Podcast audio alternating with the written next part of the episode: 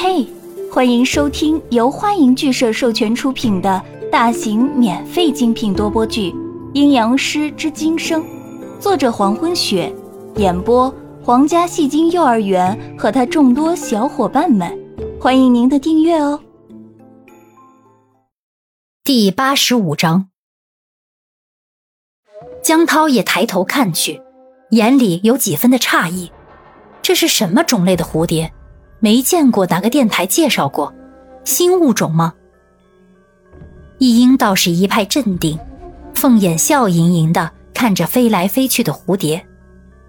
因为宋子阳走在最后面，也是最后一个看到蝴蝶的。餐厅里飞着大小相同的五六只宝蓝色蝴蝶，翅膀上都有银色的花纹交错。宋子阳面无表情的走着，在文人暖发出感叹以后。往上看了一眼，眼睛的瞳孔骤然间收缩了一下，然后伸出手想要抓住一只蝴蝶。恰巧有一只蝴蝶停歇在宋子阳的手上，宝蓝色的翅膀收起合在一块儿，触须在微微的摆动着。啪的一声，很小但是很清脆的声音突然响起。宋子阳毫不留情的把美丽妖异的蓝色蝴蝶徒手抓在手里。然后五只手指紧扣在一起，用力握拳，蓝色的蝴蝶被宋子阳活生生的捏死在手心里。前面的人都回头看宋子阳，只看得到宋子阳的左手伸出，紧紧的握成拳头，其他的什么也没有看到。那声音是从哪儿来的？怎么回事？我们先出去。宋子阳收起左手，冷淡的开口。有些话在这不方便说。说完话以后，左手悄悄地藏到身后，然后张开紧扣的五指，一些像是白灰一样的白色粉末从他的手中滑出，很少，不到两秒钟就全部的滑落到地上。走出餐厅以后，文人暖很疑惑：“子阳是不是有话要说呀？那些蝴蝶好看吗？”宋子阳死寂的声音再度响起，标准式的没有语气的问话。文人暖一怔：“好看，可是有什么不对吗？”走路的宋子阳停下脚步，顺手把子安抓到的蝴蝶全部抓在手心里，然后手掌用力的合拢。一声清脆的声音再次响起，只不过这次的声音稍微大了一些，然后。五指张开，手里的蝴蝶全部都不见了，变成一小堆白色粉末，慢慢的从宋子阳的指缝里滑走。文人暖笑容淡去，子阳，你怎么把朱娥？宋子阳看着手心里的白色粉末在指缝间流走，开口打断文人暖的话语：“这些好看的蝴蝶全是朱娥。”文人暖知道宋子阳还要说下去，就和江涛他们一样，静静的听着。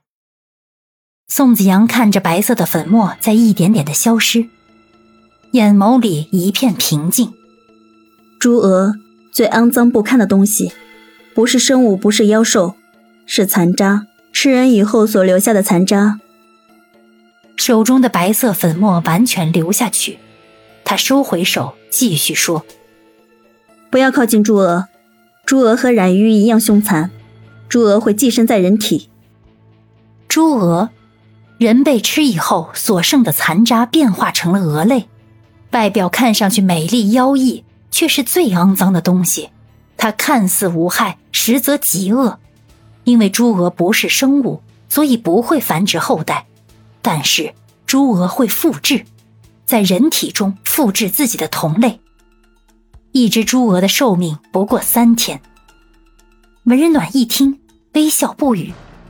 原来美好的东西不一定都是真实的。一英不以为然，并不担心，因为自己是个亡魂，所以不担心会被朱娥寄生。江涛的表情没有变过，既然了解了，应该可以躲过。